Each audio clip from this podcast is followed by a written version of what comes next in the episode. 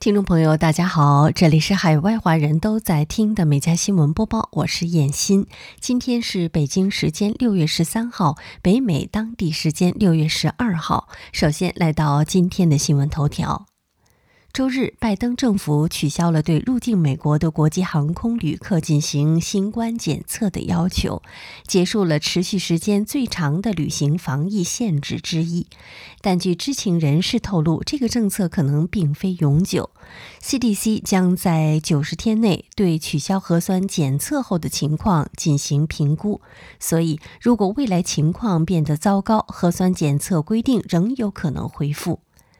在加拿大、欧洲和其他地区许多国家放松口罩令，并取消了入境前核酸检测要求的情况下，美国政府仍然保持着外国旅客入境前核酸检测的这个规定，引起了航空业、旅游业的不满。五月三十一号，白宫官员会见了旅游业的官员，他们敦促拜登政府停止要求已接种疫苗的国际旅行者在飞往美国前进行核酸检测。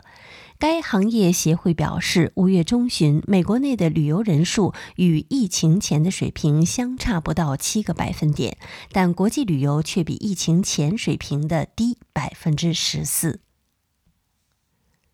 好，进入今天的焦点新闻。加拿大政府决定自六月十一号到三十号期间，在所有机场暂时取消对入境旅客的新冠病毒强制随机抽查，以期减轻在某些机场已持续一段时日的大面积延误和滞留的情况。不过，未接种疫苗的旅客仍需接受病毒检测。自七月一号起，所有病毒测试都将在外围场地进行。自四月初起，已全剂量接种新冠疫苗的人士入境时不再需要提供病毒检测报告，但旅客仍可能在入境时被随机抽检进行病毒分子测试。多伦多机场方面日前表示，由于官方的病毒筛查要求，边境服务官员放行国际入境客的平均时间增加了两至四倍。大多伦多机场管理局最新的统计数据显示，五月份约有两千七百个抵港的航空延误，约四十九万旅客在机场遭遇滞留，其中约一半为国际旅客。机场预计，国际旅客数将会在数日内增加百分之五十。由利夫卡布拉泽海曼伯恩斯坦以及阿特舒勒贝尔宗律师事务所六月十一号宣布同谷歌达成协议，后者将支付一点一八亿美元，了结自二零一七年以来未决的集体诉讼性别歧视案。此案涉及二百三十六个不同职位的近一点五五万名女性雇员。除金钱救济外，和解协议还规定，一位独立的第三方专家将分析谷歌的雇佣实践，一位独立的劳动经济学家则将审查谷歌的薪酬公平研究。和解后，谷歌方面的行动将由一名外部和解监督员在未来三年内展开监督。据报道，对谷歌诉讼的法庭文件引用加州大学欧文分校经济学家大卫·诺伊马克的分析称，该公司每年支付给女性员工的工资比职位相似的男性少了近一万六千七百九十四美元。全球连锁咖啡店巨头星巴克创办人兼执行长舒兹表示，公司正在考虑修改一项营运政策，出于安全的考量，未来厕所将不开放给未消费的一般的民众使用。他表示，此举是出于日益严重的心理健康问题与员工安全考量。很多人已经把星巴克当成了公共厕所。报道称，这项决定将会推翻星巴克2018年制定的政策。当时有两名黑人男子在费城一家门市参加商务会议，其中一人要求使用洗手间，遭门市一名女经理以只提供付费的顾客使用为由拒绝。经理还到桌边询问了两人是否需要喝点什么，但两分钟后，他打电话报警称，我的咖啡厅里有两名男士拒绝消费或离开。两人随后遭到逮捕。这起事件引起了争议后，星巴克与两人达成和解协议，并宣布欢迎任何民众使用星巴克的空间，无论他们是否有消费。就美国林业局四月不慎引燃新墨西哥州有记录以来的最严重的山火，美国总统约瑟夫·拜登十一号在新墨西哥州首府圣菲市说，联邦政府将负担该州紧急响应和灾后废墟清理的全部费用。拜登同时承诺将支持有关新墨西哥州灾后重建的国会法案。据介绍，林业局每年人工引火大约四千五百次。五月下旬，林业局暂停这一做法，以重新评估有关规程。这场山火过火面积近一千三百平方公里，相当于纽约市大小，数以百计的房屋遭烧毁，数千民众撤离。林业局本意是有控制的焚烧灌木及枯枝落叶，以降低干旱季节林火风险，不料引发山火。有报道称，新墨西哥州山火灾区的贫困率是全美平均水平的两倍，火灾令本就脆弱的当地经济雪上加霜。据美国有线电视新闻网报道，加拿大歌手贾斯汀·比伯当地时间十号在社交媒体上表示，他患上了亨特氏综合症，致使右脸面瘫，暂时无法登上舞台。比伯在视频中说，病毒攻击了他的耳神经和面部神经，导致他的脸瘫痪。他说：“如你所见，这只眼睛不能眨，我不能用脸的这一边微笑，这个鼻孔不能动，我这一侧的脸完全瘫痪了。”他表示，他一直在通过做面部的运动缓解症状，但不知道需要多久才能恢复。此前，比伯八号宣布，由于健康问题，他将推迟三场演出。美国密歇根大学近日发布的报告说，初步数据显示，美国六月消费者信心指数跌至五十点二，这一数值和五月相比下跌了八点二。也低于此前经济学家的预期，为创纪录的新低。美国消费者对当前经济状况的评估值也有所下降，从五月的六十三点三跌至五十五点四。报告认为，消费者信心下跌的主要原因是很多人对美国通胀的忧虑加剧。另据美国劳工部当日公布的数据，美国五月消费者价格指数同比上升百分之八点六，创一九八一年以来的最大涨幅，且同比涨幅已连续三个月在百分之八以上。其中，汽油、食品、租金都是通胀的重要驱动力。加拿大政府计划在每一支香烟上都印上健康警告的信息。联邦精神健康及戒瘾事务部长贝内特表示，目前的建议是每一口烟都有毒。这一拟议中的新举措的征求意见期将从六月开始。政府预计新措施将从二零二三年下半年生效。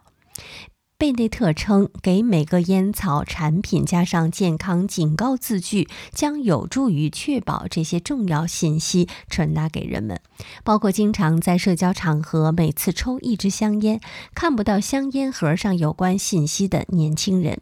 据介绍，在推出此举之前，加拿大曾强制规定在烟草制品的包装上印上图片警告标识。这一政策在二十年前推出时曾引领全球趋势。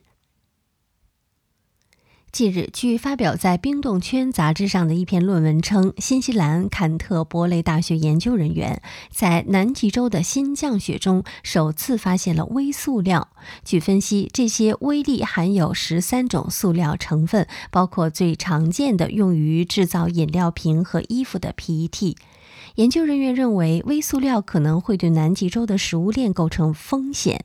之前的研究表明，微塑料可能会扰乱浮游动物的生物过程，并影响构成大陆食物链基础的南极磷虾。十一号，俄罗斯航天集团总裁罗戈金表示，美方已经使用卢布支付美国宇航员范德海乘坐俄罗斯联邦号飞船前往国际空间站的费用，但比原计划推迟了一个月，而付款方为美国公底航天公司，而非美国国家航空航天局。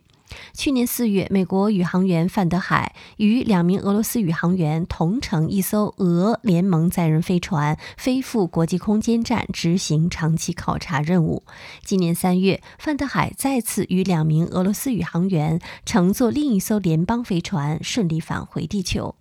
俄乌冲突爆发以来，美国等西方国家在金融等领域对俄罗斯进行了多项制裁。作为回应，俄罗斯政府表示，自四月一号起，俄方在向不友好国家和地区供应天然气时改用卢布结算，并表示不排除将这种结算模式推广到其他的领域。据美国广播公司等媒体报道，当地时间六月十一号，全美多地举行超过四百五十场反枪支暴力示威活动，上万人在华盛顿哥伦比亚特区的美国国家广场聚集，高呼“受够了”。与此同时，美国多地也有民众参与集会游行，要求国会制定更严格的枪支管制法律。此次示威由2018年帕克兰校园枪击案幸存者创立的组织举办，他们在华盛顿、纽约、洛杉矶和芝加哥等地举行数百场的集会。主办方表示，活动是要向政客们传达一个信息：他们的不作为正在杀死美国人。据枪支暴力档案网站统计的数据显示，美国2022年截至目前至少已发生254起大规模的枪击事件。据德国新闻电视频道的网站报道，格莱美奖未来将增设五个奖项。主办方美国录音学院宣布，在明年的第六十五届格莱美颁奖典礼上，将会颁发最佳电子游戏和其他互动媒体配乐奖。其他四个奖项是年度最佳词曲作者（非古典类）、最佳口语诗歌专辑、最佳另类音乐表演以及最佳美式乡村表演。虽然此前未设置专门奖项，但出自视频游戏的音乐已经多次在格莱美获奖。二零一一年，由田志仁作曲的策略游戏《文明四》的主题曲《我们的天赋》就获得了最佳器乐或无伴奏合唱编曲奖项。在今年的颁奖典礼上，查理·罗森、杰克·希尔弗曼以及 The Eight Beat Big Band 也凭借为电子游戏《星之卡比》重新制作的《魅塔骑士的逆袭》获得同一奖项。北京时间六月十二号，美国内华达州法庭宣布驳回对 C 罗涉嫌性侵一案的指控，并将本案归档。法官在判决中表示，原告的律师针对 C 罗使用了不当的文件，并对 C 罗的权益造成了损害。根据此前的指控，C 罗在2009年与美国内华达的拉斯维加斯与一名女子凯瑟琳·马约加发生接触，随后这名女性起诉 C 罗对其进行性侵。此前，C 罗在2010年曾经支付这名女性37.5万美元，但是这名女性依然向 C 罗提出了指控。马约加的民事诉讼于2018年在州法院提起，2019年移至联邦法院。据介绍，此案件尽管已有裁决，但马约加和他的法律团队可以向旧金山第九巡回上诉法院继续上诉。欧洲议会召开会议，表决通过了一项欧盟委员会提案，从二零三五年开始，在欧盟境内停止销售新的燃油车。该禁售令包括混合动力汽车。这项法案还需得到欧盟成员国政府的一致批准。据介绍，议会当天就新燃油车禁售提案进行表决，结果为三百三十九票支持，二百四十九票反对，二十四票弃权。欧盟成员国二氧化碳总排放量大约百分之十二来自汽车。去年，欧盟委员会建议到二零三五年，新汽车的二氧化碳排放量降为零。目前，福特、沃尔沃等车企已经承诺要在二零三五年之前在欧洲停售汽油和柴油车型，而大众、宝马等车企尚未制定集团层面的禁售时间表。据美国全国广播公司报道，从三号到十号的一个星期内，美国海军发生的坠机事故包括一架 MV-22B 鱼鹰轻转旋翼机、一架 MH-60S 海鹰直升机和一架 FA-18E 超级大黄蜂战斗机，共造成了六人死亡。海军官员十一号发表声明称，十三号起未执行飞行任务的飞机将会暂停行动。美国海军官员在声明中表示，暂停行动期间将会对管理流程进行风险评估，以及实施新的安全培训。声明称，已经执行飞行任务的飞机免于暂停，但这些飞机也必须尽早接受审查。泰国公共卫生部九号发布公告，宣布将大麻和大麻制品从国家第五类毒品清单中删除的法令正式生效。此举意味着种植、进口、出口、分销、消费以及拥有大麻和大麻制品在泰国正式合法化。值得一提的是，泰国仍未将四氢大麻酚含量超过百分之零点二的大麻油提取物剔除出第五类的毒品清单。另外，泰国仍禁止对大麻的娱乐性的使用。据介绍，仅在九号上午，泰国用于大麻种植注册的 APP 就被下载了五万多次，共有十五万多人完成了大麻种植注册。注册之后，民众可在家中种植六株盆栽大麻，并可将大麻用于商业或医疗目的。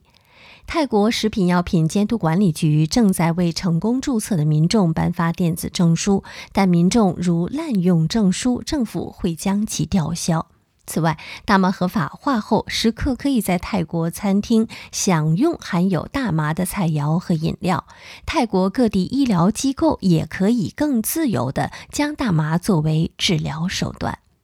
好，以上就是今天美家新闻播报的全部内容，感谢收听，我们明天再会。